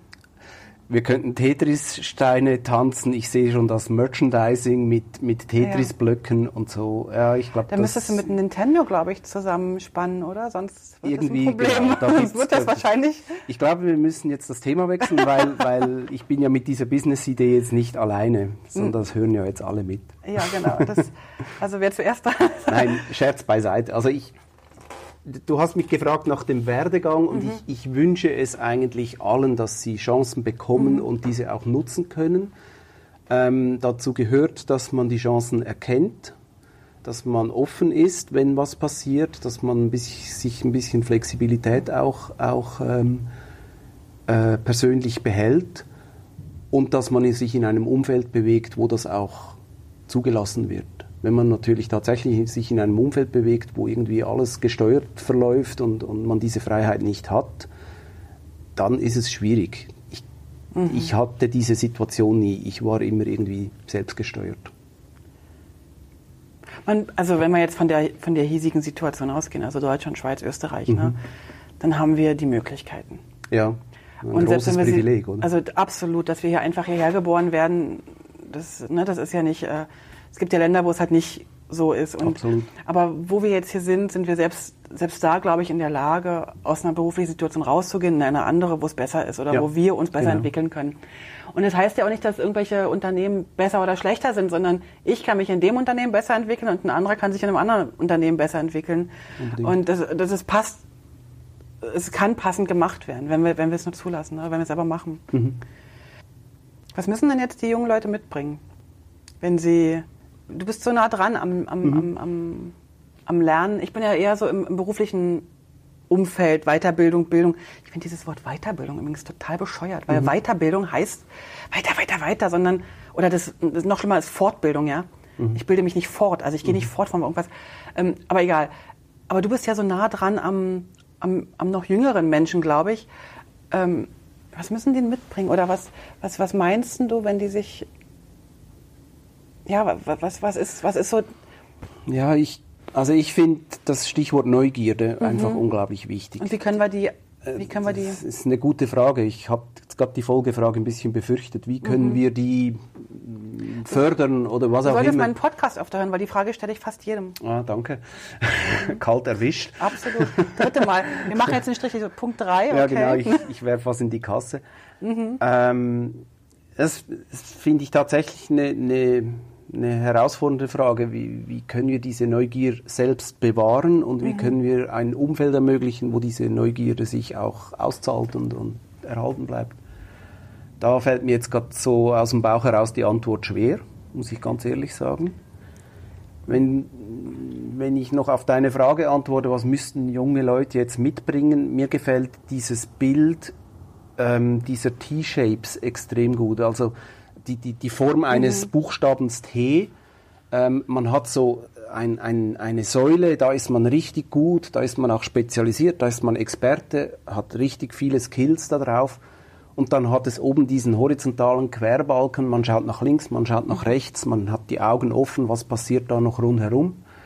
Ich finde dieses Bild unglaublich schön. Mhm. Das, das gefällt mir total. Ich habe das bei Georg Obermeier ähm, im, im, in seinem Buch ja. zum ersten Mal überhaupt gelesen. Mhm. Das hat mir so eingeleuchtet.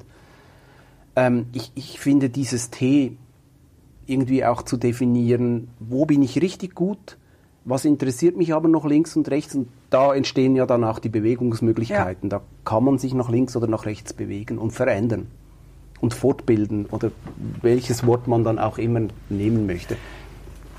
Vielleicht zwei Fragen. Einerseits, wo, wo bist du? Was ist dein T? Was ist dein T-Strich sozusagen?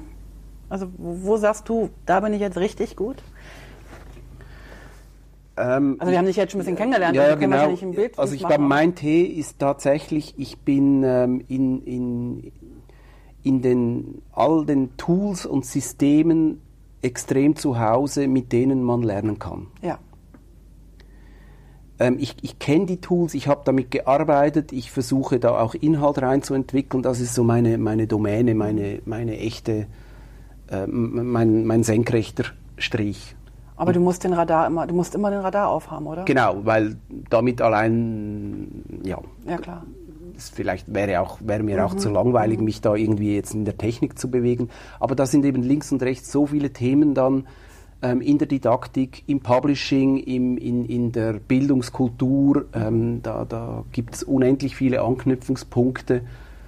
Ähm, ja, ich schaue nach links und nach rechts. Die zweite Frage lassen wir jetzt mal weg. Die ging nämlich darum, ähm, ich habe mir gerade noch so Gedanken gemacht, ob es ob überhaupt so ein junger Mensch überhaupt das schon so sagen kann. Ne, so ein, so ein 18-Jähriger, 20-Jähriger. Ja, da bin ich mir auch nicht so sicher. Da Weil ich glaube, das ist durch unsere unfassbare Reife, die wir jetzt hier haben. Zusammen sind wir sozusagen schon noch nicht ganz, aber bald dreistellig. bald, ja. ähm, ich glaube, das kommt irgendwann mit dem. Und, und, und ich glaube, man muss es auch mit 20 nicht benennen können, vielleicht. Man, nee, man also lebt einfach mit Feuer und dann. dann, dann ich glaube auch. Ich glaube, mit 20 ist man vielleicht daran, dass, dass die Senkrechte ähm, ein bisschen auszubilden ja. und, und auch das nimmt dann mal Form an. Und ich glaube auch, dass das gehört zur Entwicklung, dass man auch ähm, entspannter nach links und nach rechts schauen kann mit, mit der Zeit. Wenn du jetzt sagst, ähm, ach mein Gott, das ist so wahnsinnig toll, wie du das sagst, so rechts und links schauen und in die Zukunft schauen. Ähm, lass uns mal ganz kurz in die Zukunft schauen. Ja. Wir haben, äh, ich habe, ich glaube letzte Woche, vorletzte Woche, der Podcast kommt allerdings erst in vier Wochen raus, also wir müssen okay. dann minus sechs Wochen rechnen sozusagen. Also ich habe ähm, Mitte August etwa, mhm. Blödsinn, Mitte September, Mitte September eine Mail von euch bekommen, dass ihr euch umfirmiert, dass ihr eine neue äh, Einheit bildet. Mhm. Und ich glaube, bevor ich jetzt hier rumstolpere, erzähl uns mal ganz kurz, was da geplant ist und was ihr für die Bildungslandschaft dann bedeutet mhm. oder bedeuten wollt. Ähm, ja, das lässt sich in wenigen Worten eigentlich ganz gut sagen. Wir gründen nebst Compendio als Verlag eine neue Firma, die mhm. nennt sich EduPartner. Mhm. Und die sagt schon vom Namen her ein bisschen aus, dass das eben kein Verlag mehr ist, sondern vielleicht eher so ein T-Gebilde. Ähm, ähm, wir haben gemerkt, dass wir im Verlag drin unterschiedliche Denkweisen und Prozesse haben. Die einen, die sind in der, Inhaltsge äh, in der Inhaltsproduktion, ähm, die beschäftigen sich mit, mit der Didaktik der Inhalte, die machen die Redaktion der Inhalte etc. Und wir haben seit jeher eine Mediengestaltung, ähm, eine Publishing-Abteilung ähm, unter gleichem Dach gehabt. Und da haben wir gemerkt, das sind unterschiedliche Prozesse, das sind unterschiedliche Mindsets. Ähm, wir, wir, wir fahren besser, wenn wir das ein bisschen auseinandernehmen. Ähm, mindestens auf dem Papier, mhm. weil wir bleiben ja immer noch nahe zusammen. Wir sind ja Compendio als Verlag dann immer noch sehr verbunden. Aber wir haben bei EduPartner die Möglichkeit, all die Services, die wir anbieten, in, in der Erstellung, in, in der Gestaltung, im Publishing von, von Lernmedien, das können wir in dieser neuen Firma besser machen. Und wir können für unsere Kunden Edu-Partner sein. Sie können zu uns kommen äh, mit ihren Herausforderungen, mit ihren Fragen, die es zu lösen gilt. Und wir können dann ähm, aus einer ganzen Menükarte von, von Skills, die sich unter unserem Dach äh, sammeln, können wir dann versuchen, mit dem Kunden eine Lösung zu finden. Okay, ganz kurz äh, ist es so, dass bis jetzt habt ihr eure eigenen äh, Lehrmittel sozusagen hergestellt. Genau. Und künftig ist es auch möglich, wenn ich sage, was weiß ich, mache jetzt hier irgendwie so einen InDesign-Kurs, ich brauche ein paar Lehrmittel, schreibt die und ihr würdet mich dabei unterstützen als Externe. Ja, genau. Also nicht, Wobei, ich muss euch ganz, ganz genau. von Anfang an sagen, es wird kein Lehrmittel von mir geben über InDesign. ähm, Bücher schreiben ist nicht so meins. Aber du brauchst vielleicht ähm, ein, ein Video ähm, um irgendwas zu erklären aus, aus, äh, zu InDesign. Ein ja. Erklärvideo, das ein ja. Konzept erklärt oder ein Screencast, der ganz konkret eine Funktion erklärt. Das mhm. könnten wir dir beispielsweise, äh, da könnten wir dir helfen. Ah, okay, alles klar. Ähm, oder Könntet ihr jetzt auch schon, aber dann macht ihr das sozusagen richtig als, als, als Dienstleister genau. für... für okay. wir, wir machen überhaupt nichts Neues ab mhm. 1. Januar 2020, weil das ah, okay. machen wir alles heute schon. Wir machen es aber sichtbarer in einer eigenen Firma. Alles klar. Sonst käme man nicht auf die Idee, ach, dann gehe ich mal zu Compendium und mach das mal. Nee, das käme man jetzt nicht. Ab Edu-Partner dann wahrscheinlich schon eher. Genau. Verstehe. Genau. Aha. Und ich glaube, du hast ähm, in deiner Podcast-Programmierung schon ein Gespräch mit Andreas Zapfel irgendwie mal am Horizont. Ähm, so Gott und er will. So Gott und äh, er will und der Terminkalender es zulässt. Genau, er hat einfach zu viele Ferien, glaube ich. Das stimmt, das kann ich dir sagen, leider nicht. Er ist zwar gerade in den Ferien im Moment, aber die hat er sich wohl verdient. Möglicherweise habe ich zu viel ähm, Ferien. Er kann dir dann vielleicht auch noch ein bisschen mhm. darüber was erzählen, äh, wo wir uns auch verändern. Mhm. Ähm, wir sind eben nicht mehr nur eine Publishing, ähm, ein Publishing-Team, wo, wo wir klassischen Satz und, und, und Webdesign und was auch immer machen, sondern wir haben auch einen Weg gefunden, wie wir tatsächlich Content First über XML ähm, publizieren können. Also da wieder die Struktur, die man zuerst mal abbildet wird, den, äh, abbilden will, den, den Content, den man strukturiert erfasst und den dann eben in verschiedene Kanäle ähm, publizieren kann. Das ist auch so ein Baustein dieser neuen Firma EduPartner, dass wir, auf, dass wir diesen Weg weitergehen und unseren Kunden zur Verfügung stellen. Mhm. Jetzt arbeiten wir schon immer wieder zusammen. Also ich weiß ja eigentlich, worum es genau geht, mhm. aber ich möchte es trotzdem mal ganz kurz ansprechen. Dieses Content First. Ja. Das ist ja in aller Munde und es wird ja überall immer wieder hoch und runter dis diskutiert. Mhm. Ich bin ja sogar der Meinung, dass es nicht heißen sollte Content First, sondern Struktur First. Mhm. Aber es hört sich vielleicht nicht ganz so cool an. Ist nicht so sexy. Ja, ich merke es schon. ähm, Jetzt stelle ich mir in eurem Fall den Lehrer vor, der so ein, Schul, so eine, so ein Schulbuchkapitel schreiben soll. Ne? So ein so also ich habe jetzt ein Bild so von so einem mhm. verknorzten Physiklehrer. Ne? Mhm. So. Das ist jetzt ein bisschen klischiert, aber lassen wir es mal durch. Voll, aber mach mir das bitte nicht kaputt. also so, ein, so ein Verhuschelten, weißt du? okay, ich lass dich in deine Traumwelt. Und ich hoffe, dass jetzt alle Physiklehrer da draußen ähm, wahrscheinlich, ich weiß gar nicht, ob, ob wir einen Physiklehrer als Zuhörer haben. Und selbst wenn wir da sich wahrscheinlich jetzt abstellen. So, ähm, nein, ähm, Content First heißt ja, eigentlich, dass, dass, dass wir den Inhalt bereitstellen müssen in irgendeiner Art und Weise und wir noch gar nicht wissen, wo der hingeht. Ja. Richtig? Also und, du meinst jetzt vom, vom, vom Medium her am Schluss. Ja, ja, genau, genau. genau. Ja. Und, und, ähm, und Struktur First bedeutet ja eigentlich, dass bevor der Content erfasst wird, muss man eigentlich schon mal wissen, welche Struktureinheiten gibt es denn da. Mhm. Jetzt zum Beispiel, Schulbücher sind, glaube ich, ziemlich praktisch, das zu erklären. Es gibt immer eine, eine Einleitung, es gibt irgendwie so einen, so so ein Übungsteil, so einen Erklärteil, dann gibt es vielleicht einen Merksatz. Ja. Ich glaube, in Physik gibt es Merksätze, weiß gar nicht. Bestimmt. Klar. Ganz sicher, so. ja.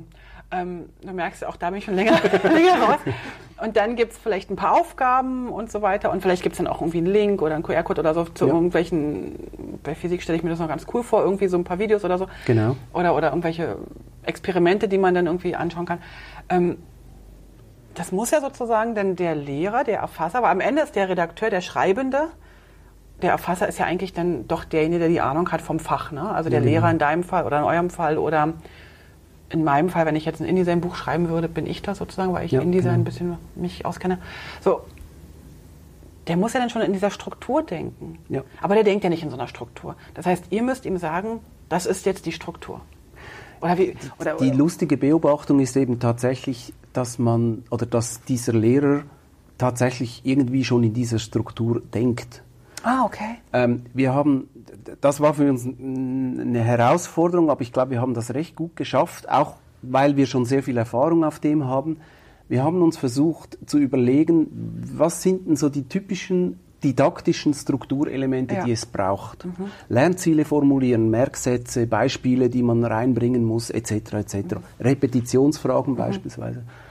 Ähm, und wir haben das, ich habe es vorhin gesagt, dieses System, das wir da entwickelt haben zusammen mit, mit X-Publisher, ähm, haben wir speziell für Educational Content gedacht. Also wir haben auf XML basierend ein, ein Datenmodell entwickelt, das diese Strukturen beinhaltet ähm, und wir stellen fest, dass es für einen Autor nicht ganz so schwierig ist, in diesen Strukturen zu denken, weil die sind ihm vertraut. Er macht ja Beispiele und er, er, er erläutert seinen Stoff ja anhand von, von, äh, ähm, von Lernzielen, die er zu, äh, zu Beginn nennt, etc. Das ist eine Denke, die hat ein Lehrer typischerweise, weil sie ist die Didaktik, die er irgendwie auch ja im Unterricht verfolgt. Und er kann in diesen Strukturen schreiben und wir stellen ihm tatsächlich auch einen Editor zur Verfügung, wo er wie in Word schreiben kann. Er fühlt sich da gar nicht eingeengt.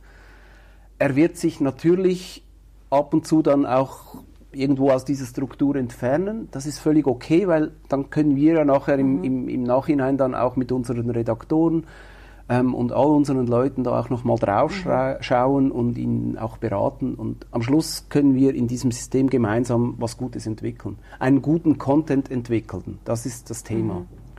Also und wir kümmern uns dann hinten dran noch möglichst automatisiert um um die Ausleitung und wir schauen dann, dass dieser tolle Content, der da entstanden ist, eben auch möglichst in, in allen Formen dann irgendwo zu einem Produkt werden kann.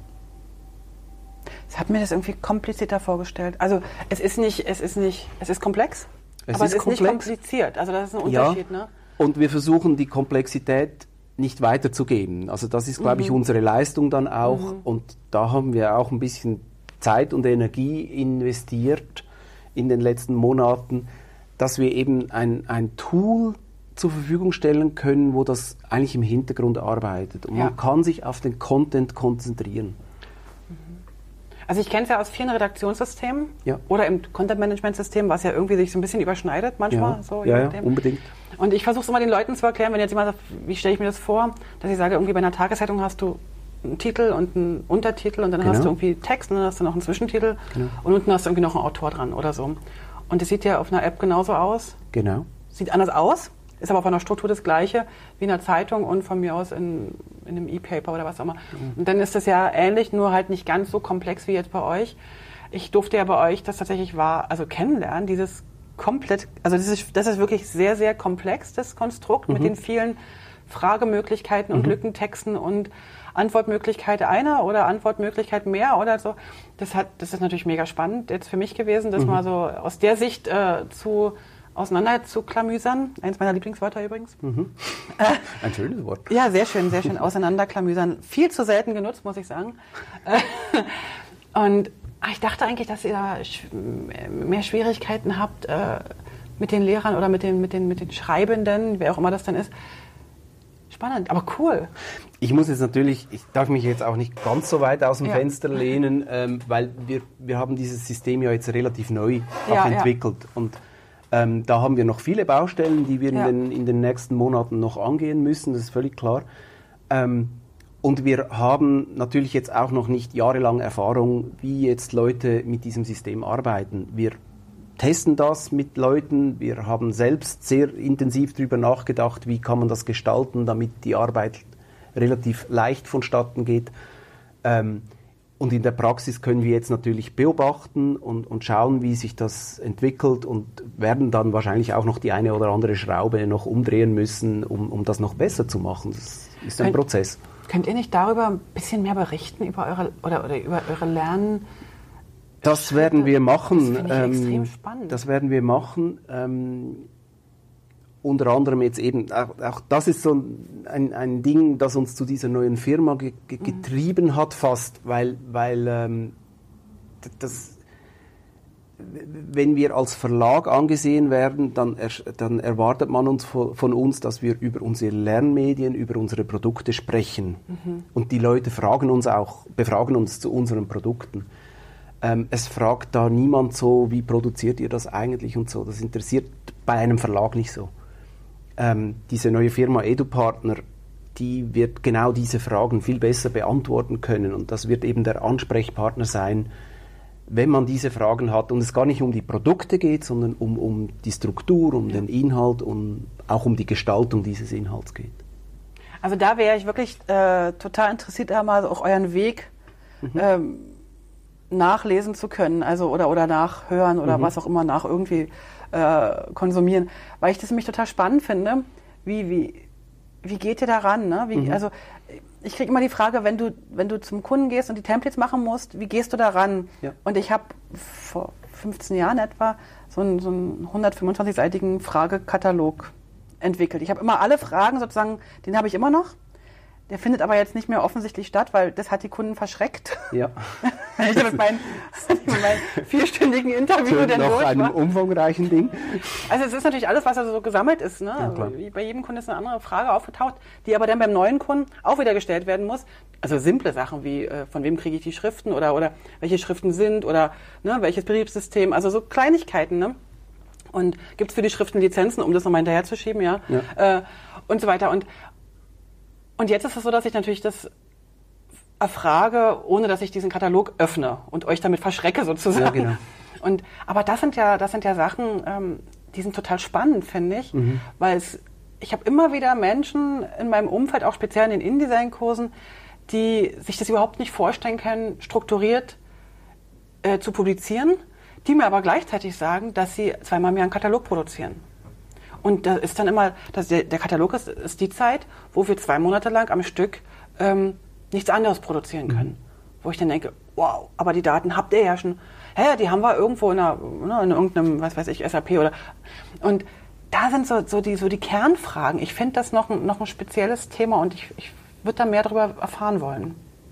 Ja, ähm, ich, ich glaube, da werden wir noch von uns hören lassen. Im Moment wäre es, es ist ein bisschen eine Zeitfrage, aber im mhm. Moment wäre es halt so, wenn sich jemand dafür interessiert, dann soll er sich doch bitte schnell bei uns melden. Mhm. Wir sprechen wirklich gern drüber, mhm. weil wir, wir haben da auch unsere Vision ja.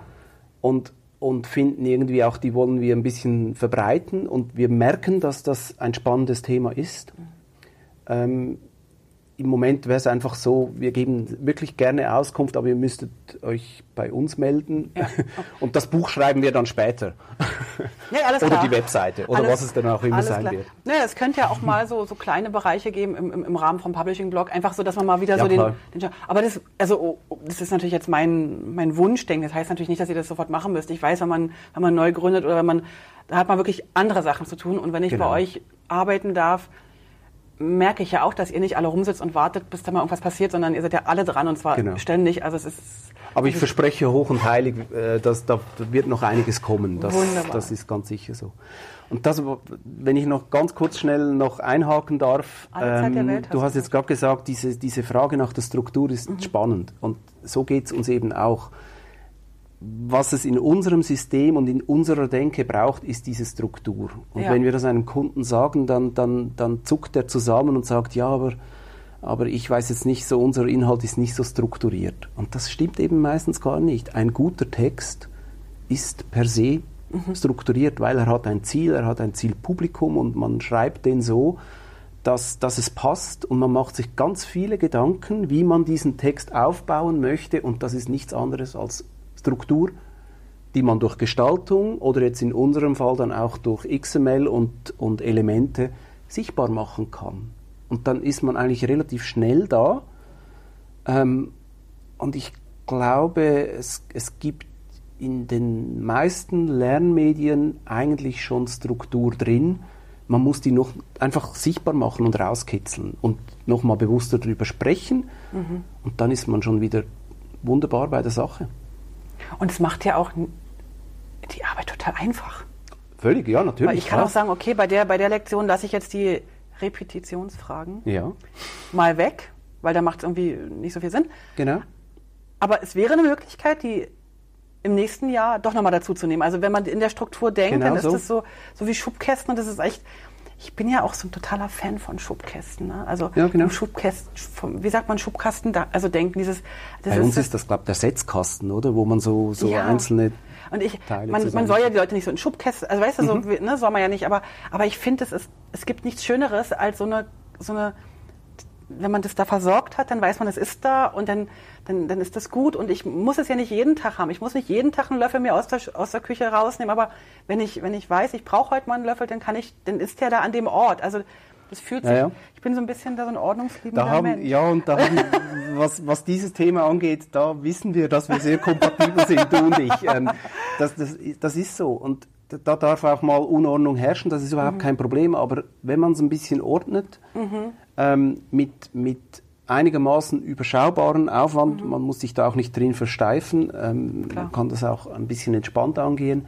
dann hat man nachher unendlich viele Möglichkeiten. Und ich denke halt, ähm, gerade bei Lernmedien, wo man auch nachhaltig sein muss. Man, man muss Lerninhalte auch über mehrere Jahre weiterentwickeln und, und, und äh, nicht immer wieder bei Null anfangen. Und dann hilft diese Struktur, das macht einem die Arbeit wirklich einfacher. Das ist eigentlich ein unfassbar gutes Schlusswort. Ich würde jetzt gern am liebsten noch mit dir über deine Reise sprechen. Die lassen wir jetzt außen vor. Dann machen wir mal einen Reiseblog. Das ist toll. Also, also am liebsten hätte ich ja mit der Reise angefangen. Du kennst mich ja. Ich bin ja, also wenn ich irgendwie was kann, äh, gut kann, ist es verreisen. Das stimmt, ja. ähm, aber das lassen wir jetzt mal sein. Ich nehme das jetzt mal so als, als Schlusswort. Mit einer guten Struktur äh, ist man zukunftsfähig oder zukunftsfähiger. Mhm. Ich finde das spannend. Hey, ich danke dir ganz, ganz herzlich. Ich glaube, wir könnten noch stundenlang drüber reden und ich habe auch noch ein paar Zettel hier zu liegen, die ich aber vielleicht mal für nächstes Gespräch, vielleicht auch nicht, oder vielleicht auch ohne Mikrofon. Ähm, Ach gut, Vielen, wunderbar. vielen Dank, Roman, dass du dir die Zeit genommen hast, uns mal so in diese Bildungswelt mitgenommen hast oder in die Lernwelt oder was auch immer für eine Welt Mhm. In meine Welt. in deine Welt. Ähm, die Publishing-Welt ist ja so ein bisschen kurz gekommen. Äh, ich hätte noch gern mit dir ein bisschen über neues und schönes Design gesprochen und auch über schöne Typografie, kleine äh, Anführungszeichen. Aber ich habe relativ schnell gemerkt, dass du da nicht der kompetenteste Ansprechpartner bist. Richtig da erkannt. fehlt dir das Herz. Vielen, vielen Dank. Und Danke dir. man liest auf jeden Fall von dir. Gerne doch.